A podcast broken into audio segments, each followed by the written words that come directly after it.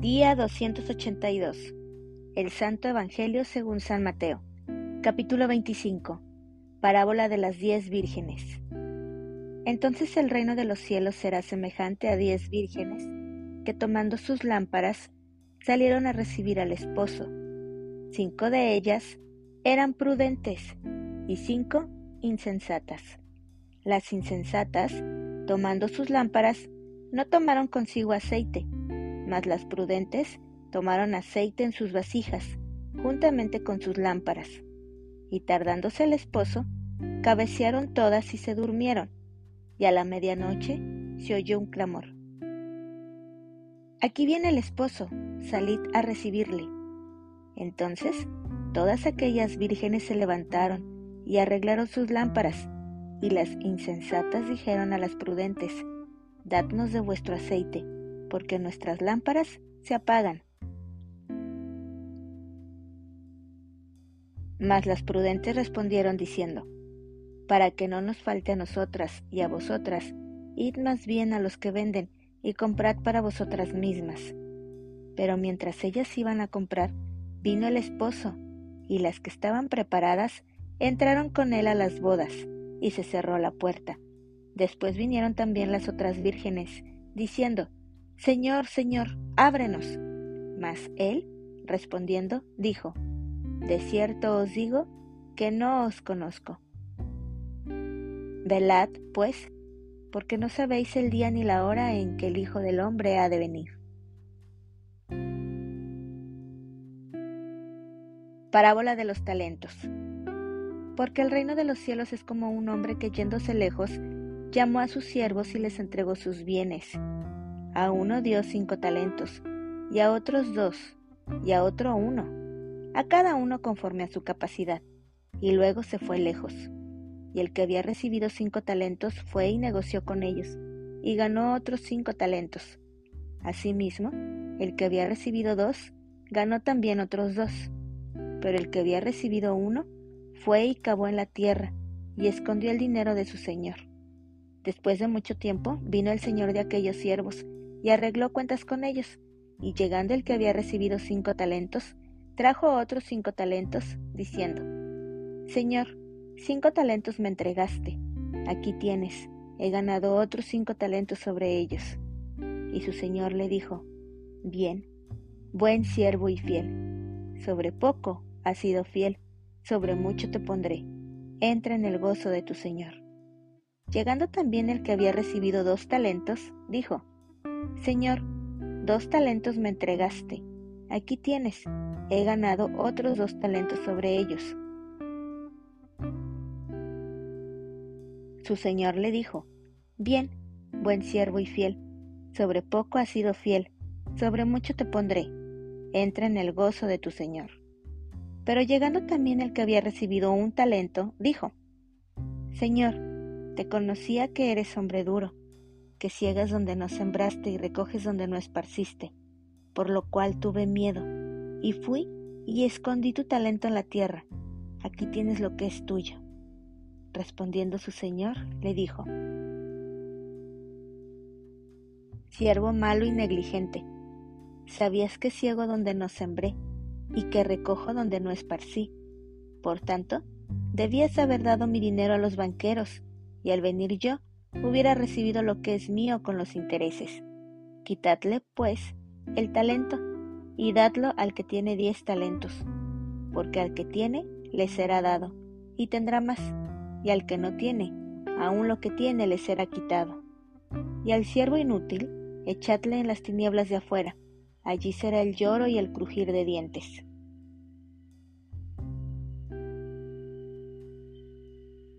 El juicio de las naciones. Cuando el Hijo del Hombre venga en su gloria, y todos los santos ángeles con él, entonces se sentará en su trono de gloria, y serán reunidas delante de él todas las naciones, y apartará los unos de los otros, como aparta el pastor las ovejas de los cabritos. Y pondrá las ovejas a su derecha, y los cabritos a su izquierda.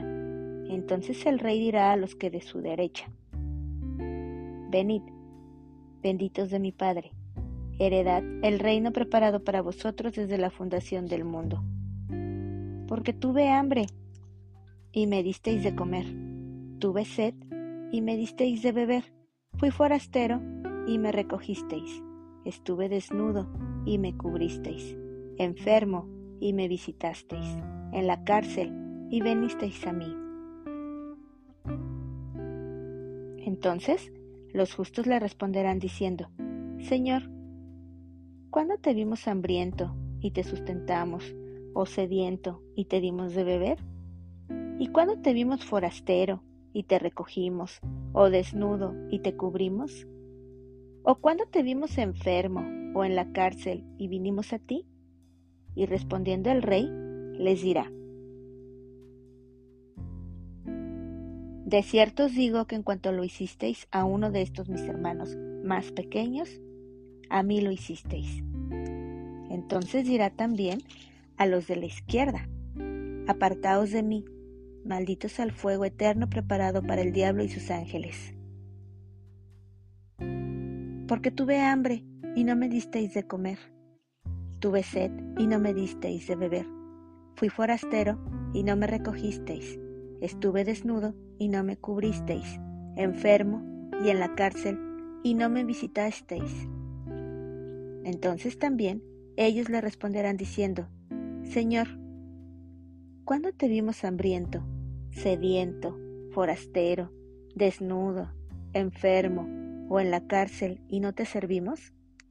Entonces les responderá diciendo, De cierto os digo que en cuanto no lo hicisteis a uno de estos más pequeños, tampoco a mí lo hicisteis. E irán estos al castigo eterno y los justos a la vida eterna. Capítulo 26 el complot para prender a Jesús. Cuando hubo acabado Jesús todas estas palabras, dijo a sus discípulos, Sabéis que dentro de dos días se celebra la Pascua, y el Hijo del Hombre será entregado para ser crucificado. Entonces los principales sacerdotes, los escribas y los ancianos del pueblo se reunieron en el patio del sumo sacerdote llamado Caifás, y tuvieron consejo para prender con engaño a Jesús y matarle. Pero decían, no durante la fiesta, para que no se haga alboroto en el pueblo.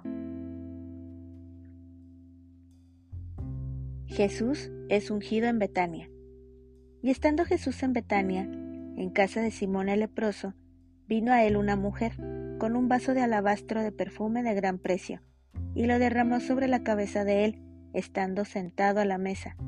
Al ver esto, los discípulos se enojaron diciendo, ¿Para qué este desperdicio?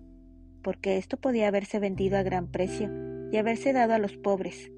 Y entendiéndolo Jesús les dijo, ¿Por qué molestáis a esta mujer? Pues ha hecho conmigo una buena obra, porque siempre tendréis pobres con vosotros, pero a mí no siempre me tendréis, porque al derramar este perfume sobre mi cuerpo, lo ha hecho a fin de prepararme para la sepultura. De cierto os digo, que donde quiera que se predique este Evangelio, en todo el mundo. También se contará lo que está ha hecho, para memoria de ella.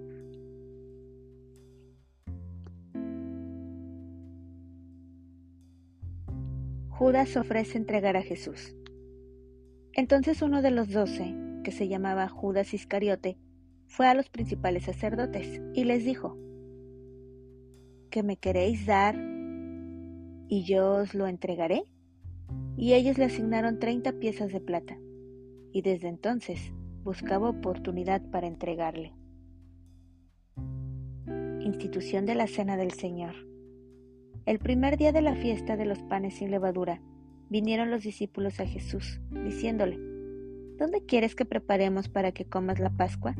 Y él dijo, Id a la ciudad a cierto hombre, y decidle, el maestro dice, mi tiempo está cerca, en tu casa celebraré la Pascua con mis discípulos. Y los discípulos hicieron como Jesús les mandó, y prepararon la Pascua. Cuando llegó la noche, se sentó a la mesa con los doce, y mientras comían, dijo, De cierto os digo, que uno de vosotros me va a entregar. Y entristecidos en gran manera, comenzó cada uno de ellos a decirle, Soy yo, Señor.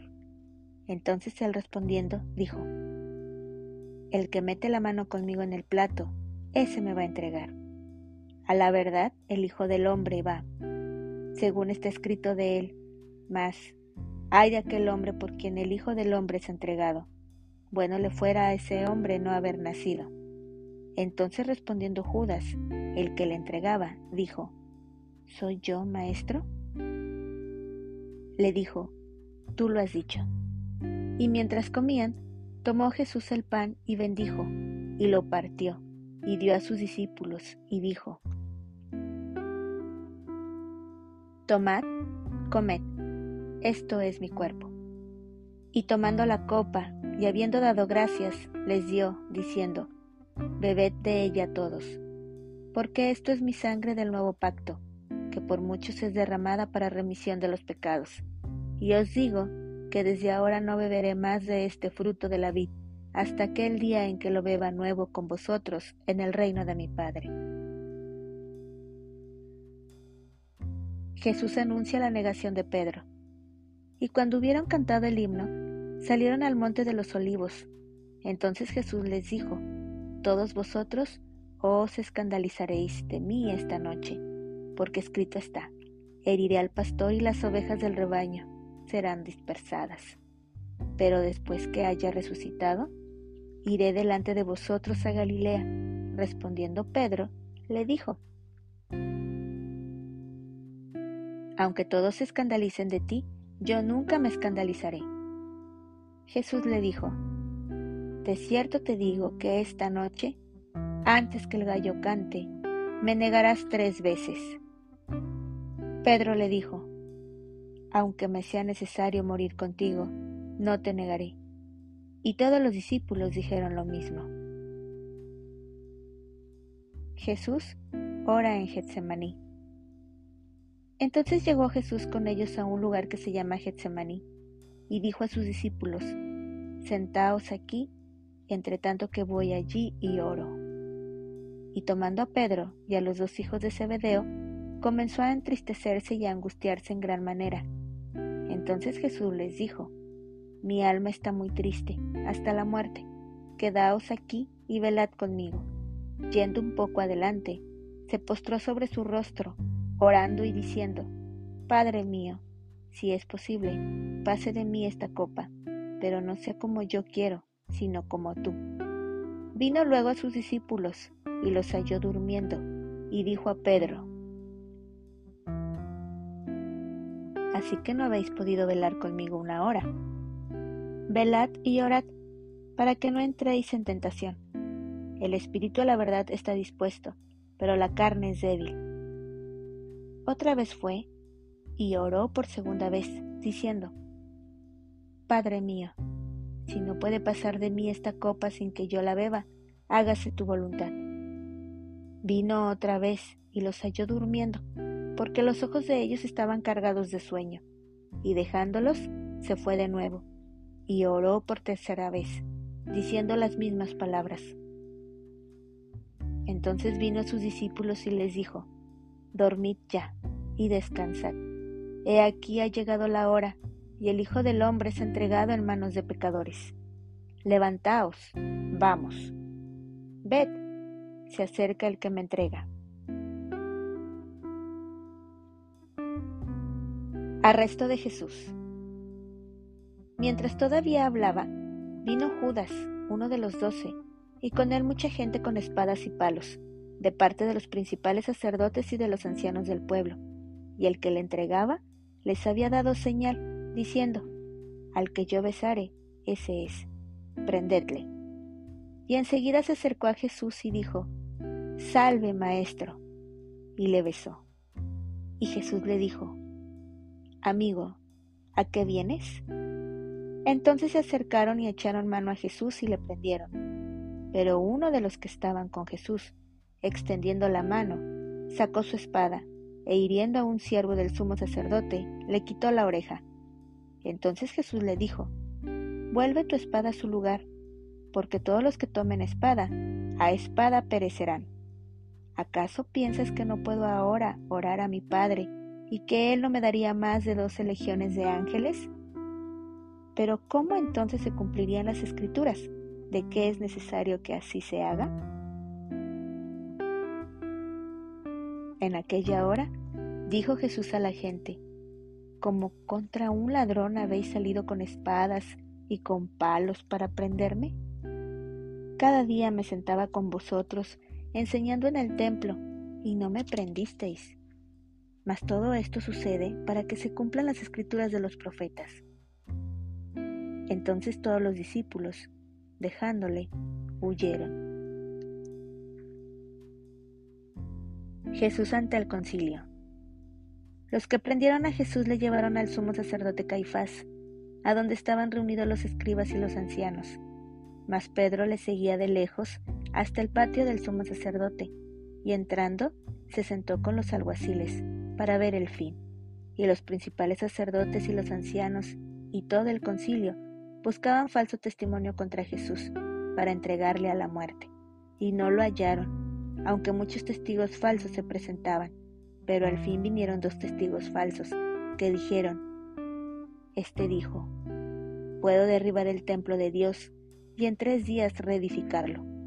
Y levantándose el sumo sacerdote le dijo, ¿no respondes nada? ¿Qué testifican estos contra ti? Mas Jesús callaba. Entonces el sumo sacerdote le dijo, Te conjuro por el Dios viviente, que nos digas si eres tú el Cristo, el Hijo de Dios. Jesús le dijo, Tú lo has dicho. Y además os digo que desde ahora veréis al Hijo del Hombre sentado a la diestra del poder de Dios y viniendo en las nubes del cielo. Entonces el sumo sacerdote rasgó sus vestiduras, diciendo, Ha blasfemado. ¿Qué más necesidad tenemos de testigos? He aquí, ahora mismo habéis oído su blasfemia. ¿Qué os parece? Y respondiendo ellos, dijeron, Es reo de muerte. Entonces le escupieron en el rostro y le dieron de puñetazos, y otros le abofeteaban, diciendo, Profetízanos, Cristo. ¿Quién es el que te golpeó? Pedro niega a Jesús.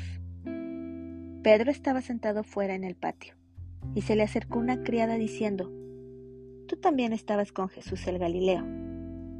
Mas él negó delante de todos diciendo, No sé lo que dices. Saliendo él a la puerta, le vio otra, y dijo a los que estaban allí, También éste estaba con Jesús el Nazareno.